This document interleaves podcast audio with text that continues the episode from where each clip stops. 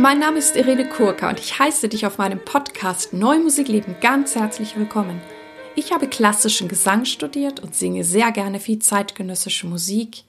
Und wenn du mich gerne live erleben möchtest oder mehr über mich erfahren möchtest, schau gerne auf meine Webseite www.irenekurka.de. Dort lade ich dich ganz herzlich auch ein, meine Newsletter zu abonnieren dann wirst du über alle meine Tätigkeiten und auch über zukünftige Podcast-Folgen informiert. In diesem Podcast geht es um Themen rund um die neue Musik. Ich teile mit dir Hintergründe, Insiderwissen und bringe dir die Menschen aus der neuen Musikwelt näher. Ich bin Kooperationspartnerin der NMZ. Wir sind jetzt in der Woche 13 seit dem Corona-Lockdown Shutdown. Und ja, es haben sich schon wieder einige Sachen sehr, sehr verändert. Manchen von euch ist vielleicht auch aufgefallen, dass es letzte Woche keinen Lagebericht gab. Das lag einmal daran, dass ich in Berlin gesungen habe. Das hat alles wunderbar geklappt. Ich bin auch zum ersten Mal wieder sehr, sehr lange Bahn gefahren, hatte dann über Stunden meine Maske auf, aber ja, war soweit alles in Ordnung.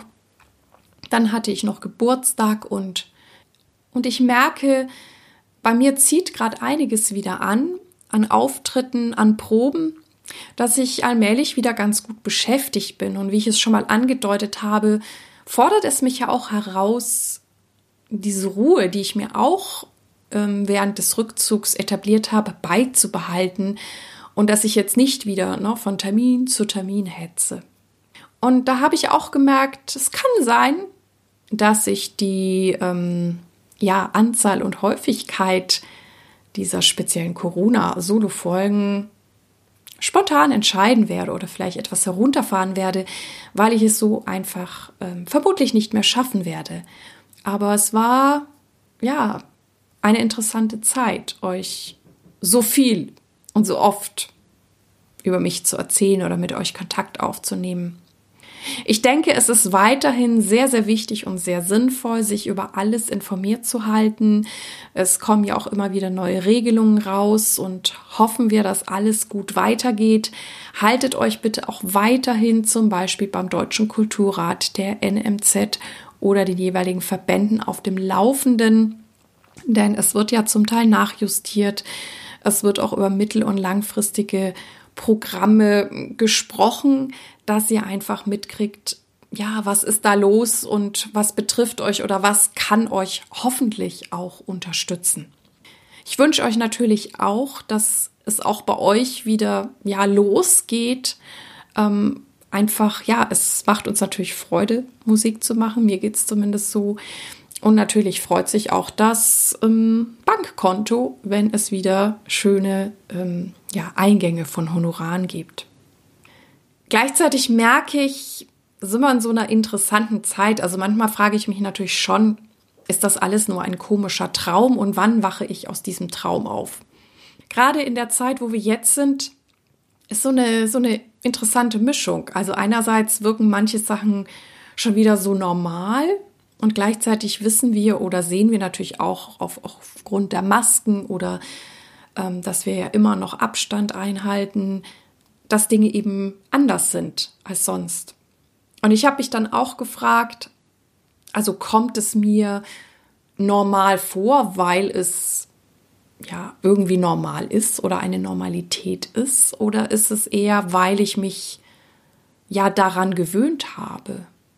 Ich habe mich dann noch mal so ein bisschen auch mit Gewohnheiten befasst und das habt ihr vielleicht auch schon mal gehört. Ähm, es gibt so Psychologen, die sagen, wenn ich eben eine neue Gewohnheit etablieren möchte oder Routine, ähm, brauche ich mindestens 21 Tage, um dann eben eine Veränderung ja quasi auch automatisch durchführen zu können.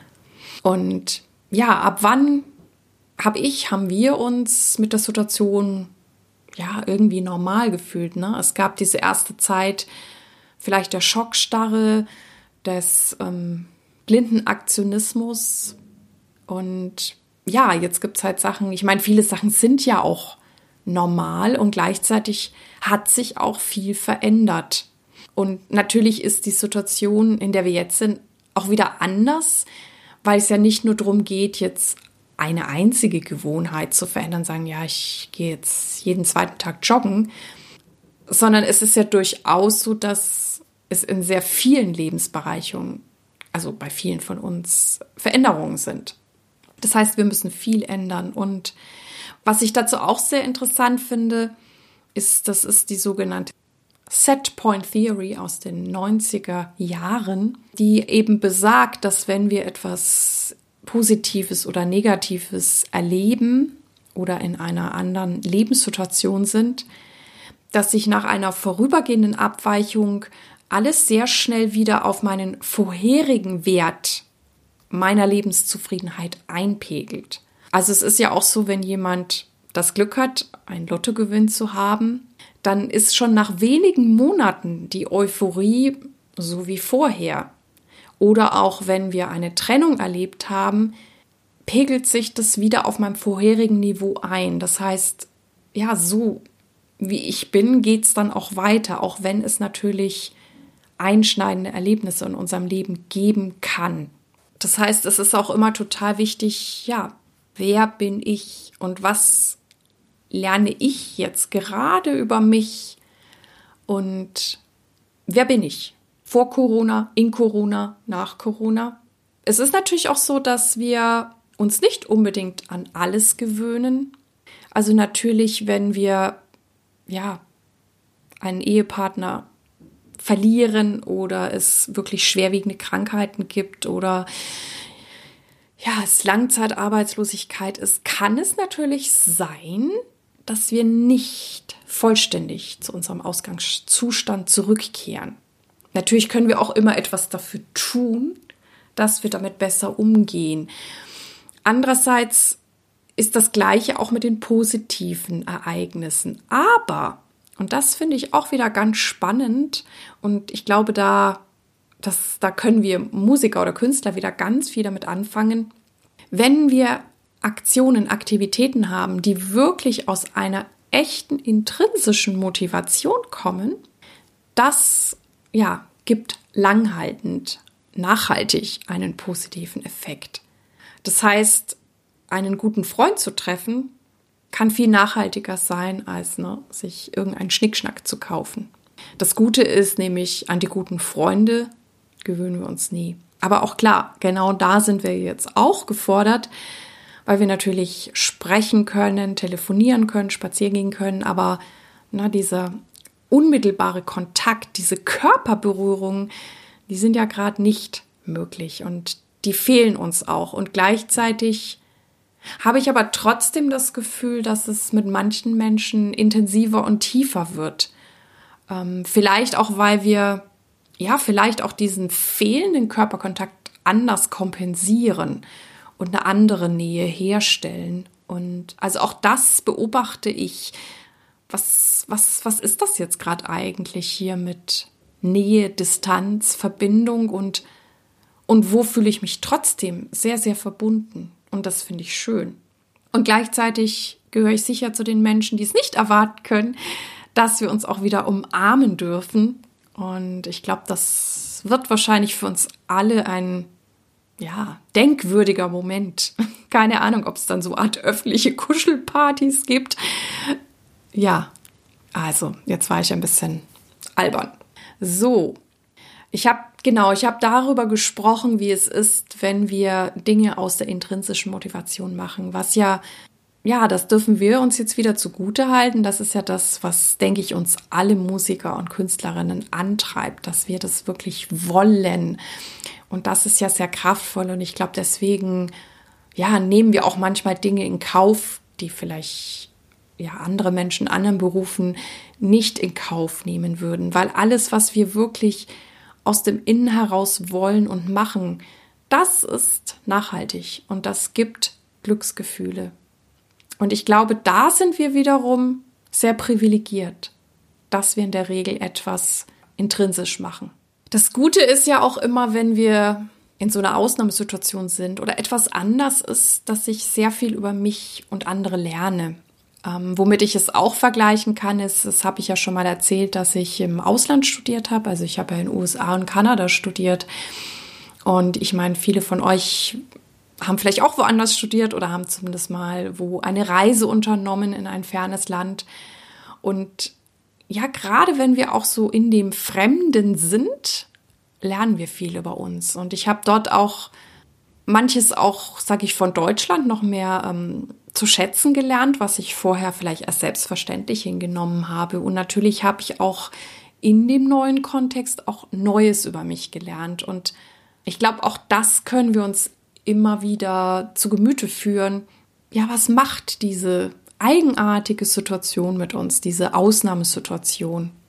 Und ja, ich erlebe natürlich Überraschungen über mich und auch über manche meiner Mitmenschen. Und klar, manche Sachen erfreuen uns und bei manchen Sachen sind wir vielleicht auch negativ überrascht. Ich habe auch noch sehr viel über Fokus nachgedacht also Dingen, denen wir Aufmerksamkeit schenken. Eben auch, welchen Medien schenken wir Aufmerksamkeit, welchen Informationen oder auch welchen Menschen. Und das ist ja gerade auch jetzt so herausfordernd, weil es so viele Informationen gibt und ja, manchmal weiß man ja gar nicht so richtig, ähm, wem soll ich jetzt überhaupt davon glauben. Und also über den Fokus habe ich insofern auch nachgedacht, also einerseits hilft uns der Fokus, eine klare Ausrichtung zu haben und zu wissen, okay, na, da will ich hin, ähm, da richte ich mich draus, drauf aus und unternehme Dinge, dass ich dorthin kommen kann. Das Interessante ist, ich weiß gar nicht, ob ihr mal von diesem ja sehr bekannten Experiment, das, dem Gorilla-Experiment gehört habt, dass es manchmal sein kann, wenn wir uns auf eine Sache zu sehr konzentrieren, dass wir die auffälligsten Dinge übersehen. Und ich glaube, auch das ist gerade jetzt wichtig. Ne? Also wo schenke ich meine Aufmerksamkeit hin? Wo bin ich vielleicht zu fokussiert und übersehe schon etwas? Ja, ich erzähle euch mal, wie dieses Experiment geht, falls ihr es nicht kennt. Das haben die Wissenschaftler Christopher Chabris und Daniel Simmons ähm, gemacht. Und es war so, dass die Zuschauer, man kann diesen Film im Video sehen. Ich werde euch auch den Link in die Shownotes packen. Das ist ein einminütiges Video. Dort gibt es zwei Teams mit jeweils drei Basketballspielerinnen und ein Team trägt weiße T-Shirts und ein Team schwarze T-Shirts.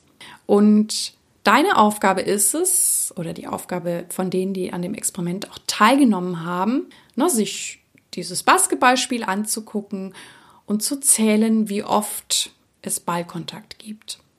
Es ist tatsächlich so, dass nach circa 45 Sekunden eine Frau mit einem Gorilla-Kostüm durchs Bild läuft. Die Basketballspieler setzen ihre Aktionen unbeirrt fort. Und das Interessante ist eben, dass, wenn du dir dieses Video anschaust oder wenn auch dieses Experiment durchgeführt wurde, dass keiner diesen Gorilla gesehen hat. Und das zeigt halt, ja, je nachdem, worauf ich mich fokussiere, ist ja einerseits schön, dann erfülle ich diese Aufgabe. Wie oft ne, gab es den Ballkontakt, aber es kann ihm sein, ja, dass meine, wie soll ich sagen, der, diese Hirnkapazität schon damit beschäftigt ist, mit diesem Fokus, dass ich etwas anderes nicht wahrnehme. Und das ist ja eigentlich total absurd. Eine Frau im Gorilla-Kostüm denkt man, ja, das ist doch wirklich auffallend. Also ich packe das Video für euch rein. Ihr könnt ja selber mal checken, ob ihr diesen schwarzen Gorilla bemerken würdet. Das heißt also, wir kennen ja diesen Spruch, warum wir den Wald vor lauter Bäumen nicht sehen. Und also ich habe auch darüber jetzt viel, viel nachgedacht, weil ich mich halt frage, worauf lenken wir den Fokus? Und was passiert, wenn ich den Fokus auf etwas lenke und übersehe ich etwas? Übersehe ich etwas, was vielleicht wichtig ist, was auch gerade jetzt, genau in dieser Zeit wichtig ist? Und deswegen empfinde ich es auch immer als so ein Geschenk, mich auch mit Menschen auszutauschen, weil ich mir dessen bewusst bin, dass ich ja die Welt sozusagen auch ein bisschen durch meine Brille sehe oder je nachdem eben, wo ich meine Aufmerksamkeit hinlenke und ich vielleicht etwas übersehe. Wenn ich mich natürlich austausche, dann kann mich jemand anders vielleicht auf etwas hinweisen, wo ich so meinen Blick gar nicht hinlenke oder vielleicht sogar einen blinden Fleck habe. Und deswegen finde ich es auch so wichtig, zum Beispiel wie so etwas wie dem Kulturinfrastrukturfonds, der ja jetzt hoffentlich aufgelegt wird, dass dort auch Menschen mit verschiedenen Hintergründen ähm, ihre Erfahrung einbringen, weil ich eben glaube, es gibt natürlich großartige, kompetente Menschen, überhaupt keine Frage, aber ich glaube, kein Mensch kann alles abdecken oder alles, alles im Blick haben. Also von daher finde ich es cool, im Austausch zu sein. Ich hoffe, ihr findet das auch gut. Und deswegen liebe ich es auch so, mit Kolleginnen und Kollegen zu brainstormen oder deswegen liebe ich auch meine Mastermind-Gruppe, weil ich dort eben noch von vier, fünf weiteren Frauen nochmal eine andere Sicht auf etwas bekomme. Und ich glaube, auch das ist total wichtig, da diese gesunde Balance zu finden. Ne? Wo sage ich, nee, da bin ich jetzt ganz fokussiert, ich ziehe das jetzt durch. Ne? Vielleicht auch bei einem Projekt. Und wo ist es gut, durchaus auch mal rechts und links zu gucken. Ja, also das waren jetzt so die Gedanken, die ich im Moment zu unserer ja, Situation habe.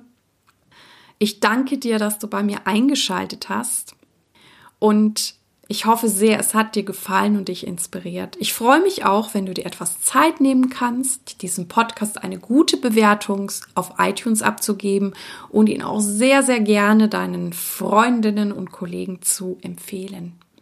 Ich danke dir. Dir alles Gute. Lebe deine Musik, lebe dein Leben und bis zum nächsten Mal, deine Irene.